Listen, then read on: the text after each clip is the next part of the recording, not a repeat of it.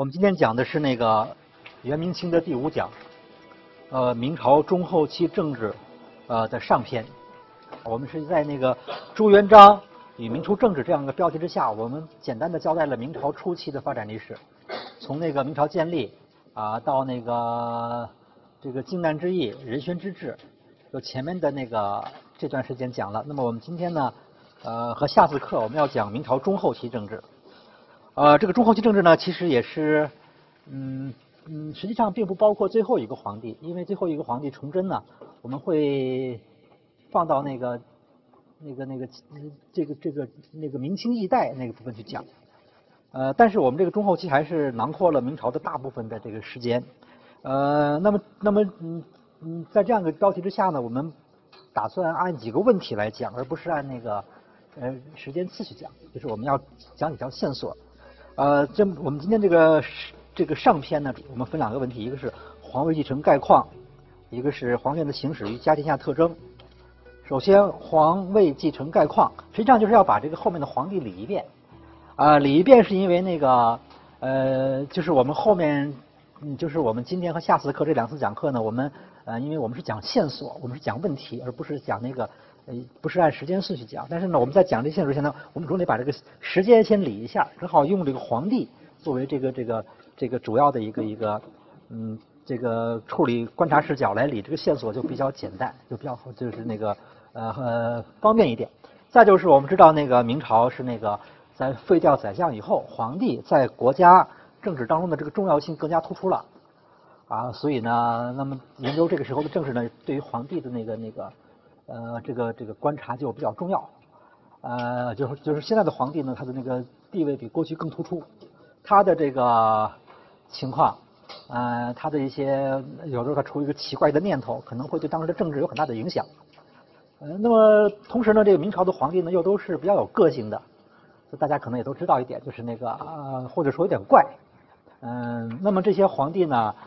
你其实简单的很好的一个对比就是和宋朝对比一下，宋朝的皇帝你可以看一下，大部分人都是不太有个性的，就是说我们现在对宋朝的皇帝了解，就就好像宋史学下来以后，对这些皇帝的那个情况，我们了解的其实并不多，因为很少讲某个皇帝如何如何，不会讲太多这方的内容，但是在明朝呢，就会很多的时候会讲到皇帝，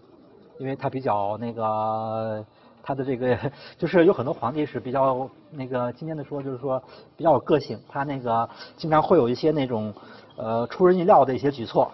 啊，不仅仅是破坏一般的破坏制度，什么不按规矩办事儿，而且简直就是经常是匪夷所思的一些想法和一些一些做法，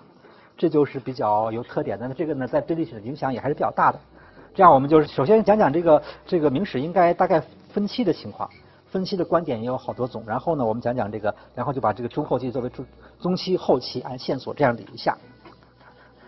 呃，首先就是明朝，我们都知道有十六个皇帝，十六个皇帝呢，我们已经讲过的，就是前面这个太祖、啊惠帝、成祖、仁宗、宣宗，算五个吧。实际上是呃有一个皇帝是被就是等于是被推翻的嘛，算五个。呃，后面的这些皇帝呢，就是我们下面要讲的。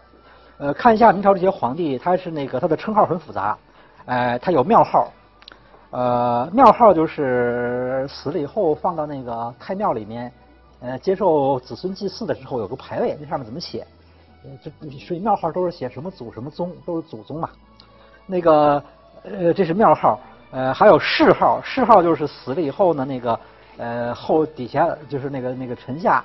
后人或者是那个继承的皇帝给他，呃，上一个那个尊称，尊称。谥号本来在古代是有褒有贬的，但是到后代的谥号基本都，特别是皇帝的谥号都是有褒无贬，而且这谥号呢越变越长，特别老长。像那个呃明太祖的谥号是二十一个字，那我们一般人也根本不会记得，但是就记得他最后一个字就就差不多了，就是这个什么什么什么高皇帝。成祖以下的皇帝呢都是十七个字。那么同样是庙号和谥号呢，有的皇帝就谥号一般都有，死了以后或早或晚都会被人追加一个，可能会通常会被人追这个追加一个一个一个称号吧。但是庙号呢，有的皇帝是没有的，因为他们不被后面的人认为是呃，就是就是被认为被后人认为被后面的人认为他们的继位不合法。像这个建文皇帝，还有我们下面要讲要讲的景泰皇帝，就他们是没有庙号的。呃，就说至少至少在他死了以后，短期内没有庙号。后来过得很晚，到了那个明朝都灭亡了，那个南明，那个时候才想起来这几个人，给他们加了庙号，那都很晚了。就他们一般来说，就是我们知道他们在明朝是没有庙号的。但是呢，每个人都有年号，这是肯定的。只要做过皇帝人都有年号。明朝开始呢，这个年号有个特点，就是一般来说皇帝都是只有一个年号，这个所以也经常用年号来指代皇帝。只有一个皇帝是两个年号，就是英宗，因为他两次继位。因为每一个皇帝呢，埋在那个就是埋葬以后，他那个坟墓都有一个名，就是都有一个陵的名字，又叫陵名。所以史书里面也经常会用这个陵的名字来称这些皇帝。比方说，如果呃这个这个某一本明朝史书说孝陵如何如何，说的就是朱元璋；如果说长陵如何，说的就是那个朱棣。就这样的，反正这称这称号都比较有好多系列。那么呢，这个陵的名字呢，也是有些人没有的，像建文皇帝，他是那个。呃，下落不明，根本就没有嘛，就是说，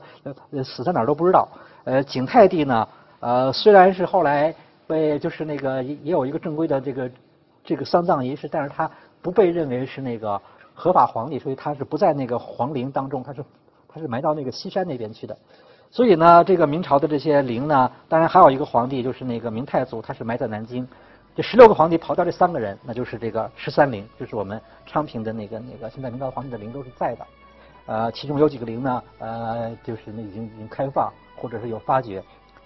呃，那么刚才这张图呢，我还得我还得说一下，就是说这是我的一个为了我我完全是为了这门课的那个上课方便，这样简单划分一下。我把那个前面五个皇帝就算成是前期或者初期，从英宗开始啊到那个武宗，这一共是也是五个皇帝，呃，但是有一个皇帝是两次继位，呃，这个呢算成是中期。后面呢也有这个，还有六个皇帝，算成是后期。这这完全是我个人为了讲课方便的分法，因为就是他这皇帝的那个呃人数来说，这样分成这么三段呃，这每段五六个这样的一个一个分法。呃，其实呢，这个一般来说呢，可能就是就是要这样分的话呢，会觉得这个后期历史比较长，因为明朝后期呢，一个是明世宗。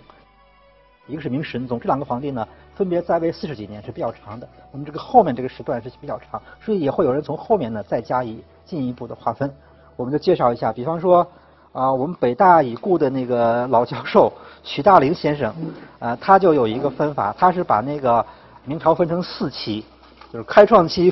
腐化期、整顿期、衰弊期。他的开创期呢，就不是到宣宗，他一直到英宗那个土木之变。他就认为明朝的这个这个开创期就结束了，然后进入一个腐化期，就是稍微比较乱一点，出现了一些问题。那么，呃，他这个腐化期的结束呢，和我的这个宗期的结束是一样的，到武宗那个那个去世，这个时候结束。从嘉靖皇帝开始呢，那么像我就笼统称之为后期了。我是为了讲课方便。他呢有这样一个分法，他分为整顿期和衰敝期。那么他后他认为那个明朝嘉这个嘉靖皇帝上台以后呢，还是有些新举措。啊，有些改革，啊，对以前的那些出现的问题有所那个那个那个整顿，呃，这样的这个这个整顿工作呢断断续续，最后到了那个万历时期的张居正改革是一个高峰，但是张居正万历十年死了以后，明朝彻底不行了，就进入这个衰敝期。这是我们那个已故的许先生的分法，这个分法也很有影响，就大家都知道就可。一般来说，讲一个朝代历史，为了方便，总要给它划一些阶段，但是呢。也也可以注意到，好多时候一些王朝那阶段也不怎么好画，可能会有些不同意见，会有些出入，但这个也没有关系，因为是视角不同。呃，这就是这个分期。我们现在讲第二个小问题了，中期的皇位继承。中期一开始就是这个明英宗，就等于是那个仁宣之治，算是一个明朝的比较好的时期。结束之后就到了这个明英宗了。英宗的时候呢，就已经出了，就开始出现问题了，就是比方说宦官专权。这个时候就比较严重，这个我们下次会讲到。那么，呃，特别是英宗在他的那个在位的第十四年的时候呢，呃，当时由于蒙古的这个这个这个入侵，呃，导致发生了一次土木之变，把英宗的就是把那个皇帝都给抓走了，所以当时是明朝的那个建立以来受到一次巨大的这个这个统治危机，呃，差一点就那个好多，甚至于当时也有人主张迁都什么的。但是后来还是呃坚守住了北京，而且呢，那个呃，在英宗被俘以后呢，英宗的弟弟呃叫朱祁钰，呃，他就被推出来，那个继了位。就本来他是按按按照常规的话，他是没机会继位的，但是这个突发事件他就继位了。他继位以后呢，呃，打退了那个蒙古的进攻，但是呢，呃，蒙古突然又把这个明英宗给放回来了，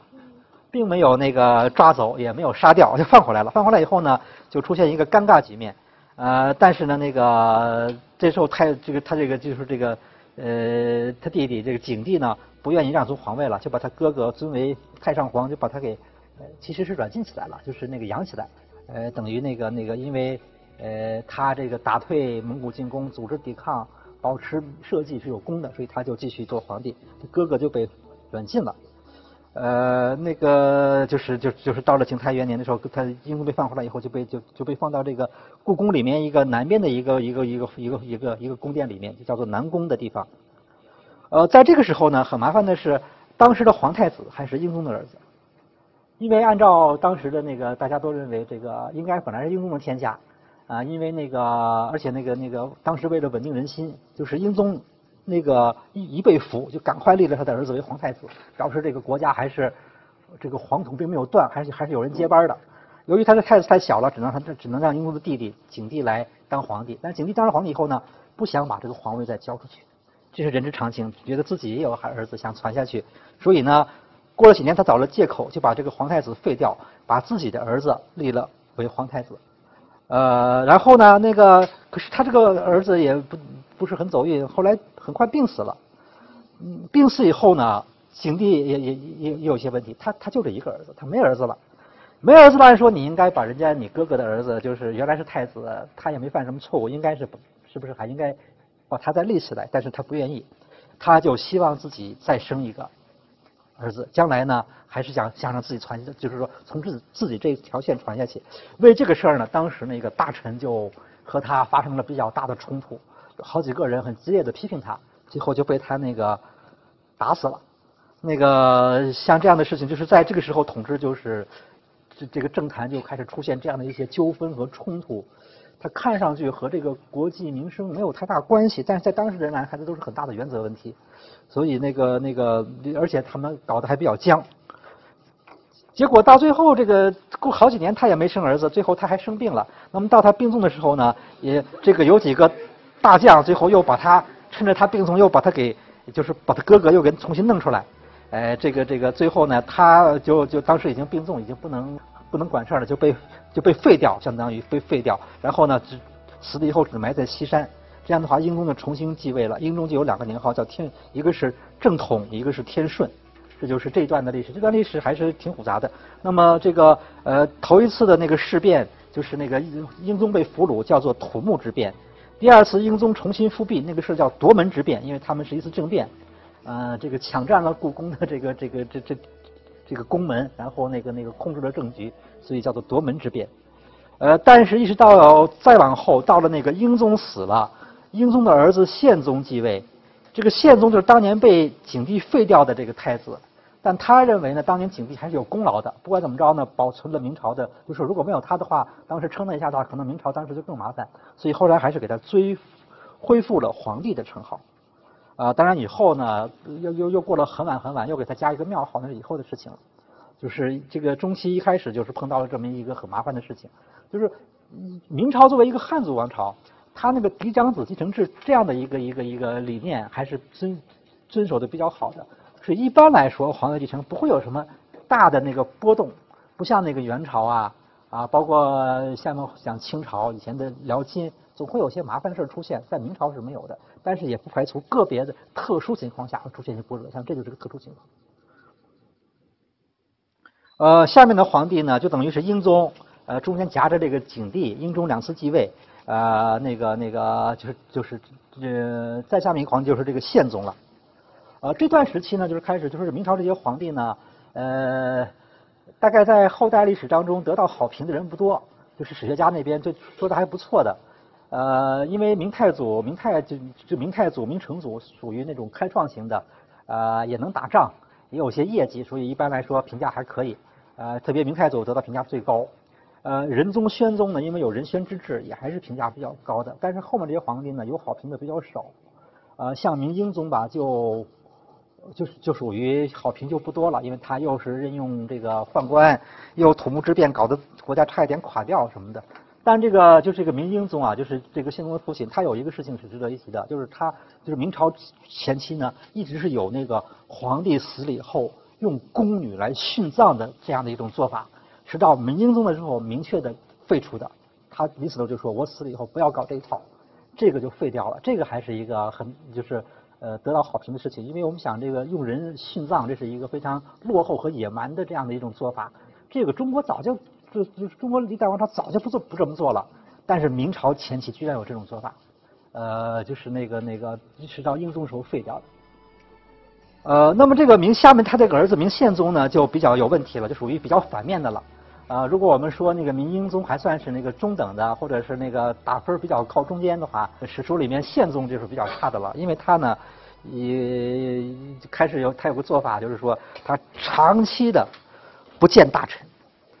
呃，不太清楚。据说他有点口吃，还是有点什么表达的问题，不知道为什么他有点自卑那样的感觉。反正他就是不见人。呃，这个事情呢，呃，有的资料说他是不上朝，这个好像好像还不完全如此。他大概那些礼仪性的活动他是出席的，你单亲场合不需要他说话，只要他露一面，啊，那个那个大家山呼万岁，反正就是他会露面，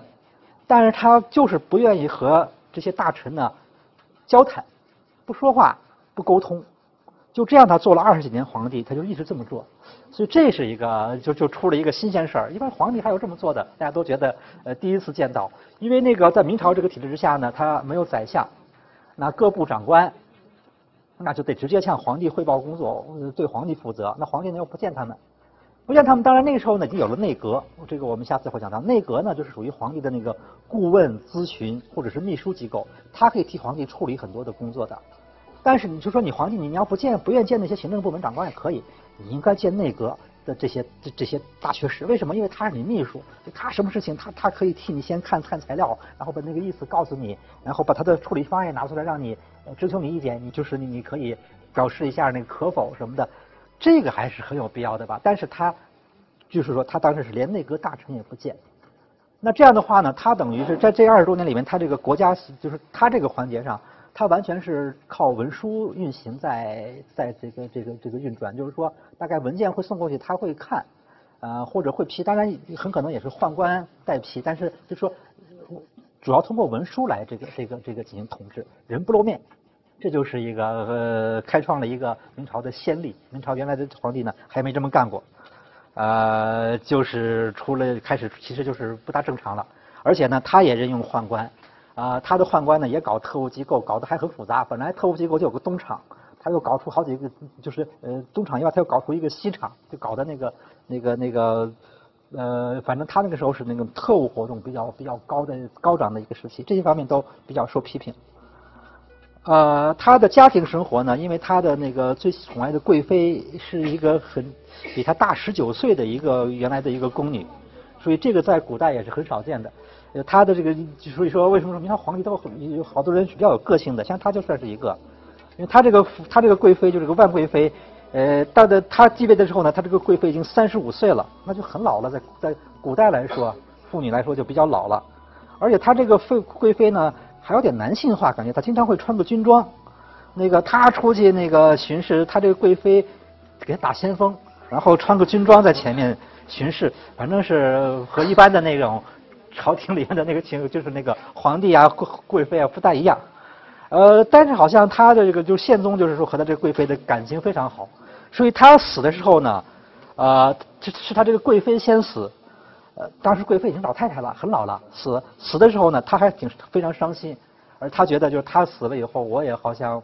是不想活了，还是说活着没意思了，所以在他的贵妃死了以后不久，大概是半年多，他也去世了，他就是这么一个情况，就是这。呃，关于这个宪宗呢，因为他呃平常不露面，呃，大概在宫里面呢就是那个呃就是这个享乐享受就是玩的比较多，所以现在有一些关于他的那个呃图像的一些东西，就是明朝人画的画，画的他这个元宵行乐图，就是在宫里面看演出啊，什么玩鸟啊什么的，有有这样的一些图片，倒是间接反映他那个比较懒不理朝政这样的一个一个问题，这样的一种表现。这是这个宪宗。